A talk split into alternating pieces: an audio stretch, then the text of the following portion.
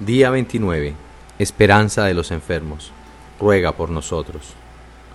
Nos dice San Juan Pablo II. La liturgia de la Iglesia enseña que Él, San José, cooperó en la plenitud de los tiempos, en el gran misterio de salvación, y es verdaderamente un ministro de salvación.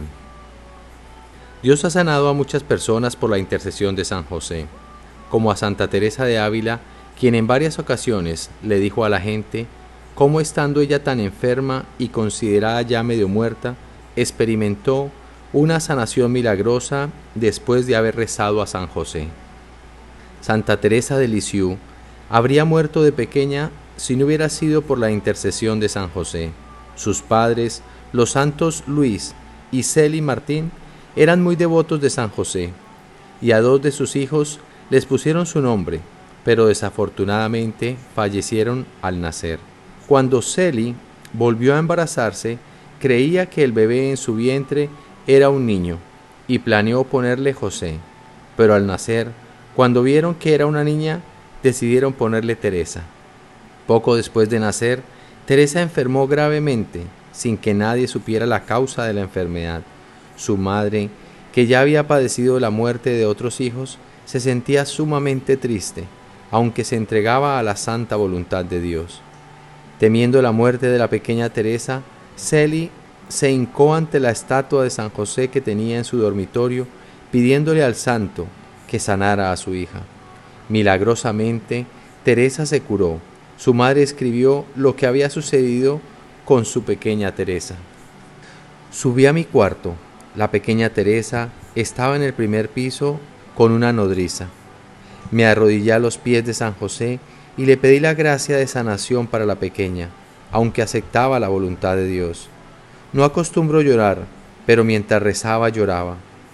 No sabía si bajar, pero al final decidí bajar. ¿Y qué fue lo que vi? La bebé estaba mamando vigorosamente y no dejó de hacerlo hasta la una de la tarde. Escupió un poquito y se dejó caer hacia atrás en los brazos de la nodriza, como si estuviese muerta. Cinco personas estábamos a su alrededor, todos pasmados. Una empleada lloraba y sentí que se me lava la sangre. La bebé parecía no respirar. Como no veíamos ningún signo vital, no nos inclinamos para tratar de sentirlo. Pero ella se veía tan calmada, tan en paz, que le agradecía a Dios por haberle permitido morir de forma tan suave.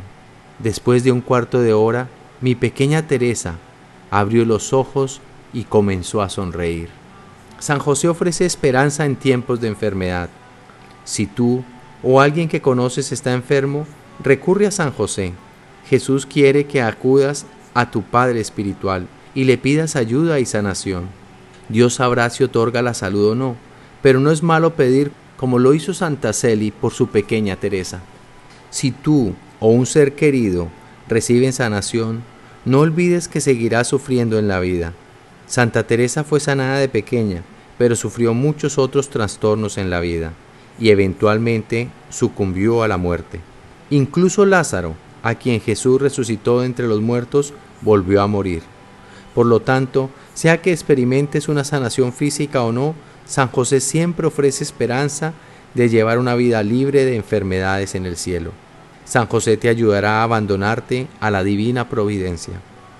Nos dice San José Marelo, como San José, vivamos cada día de acuerdo a las disposiciones de la providencia, haciendo todo lo que Dios sugiera.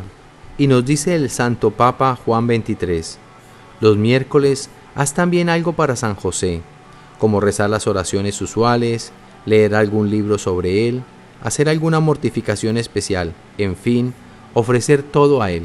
Oremos. Oh Dios, que en tu amorosa providencia elegiste a San José para ser esposo de tu Santísima Madre. Concédenos la gracia de tener como nuestro intercesor en el cielo a aquel que veneramos en la tierra como nuestro protector, tú que vives y reinas por los siglos de los siglos. Amén.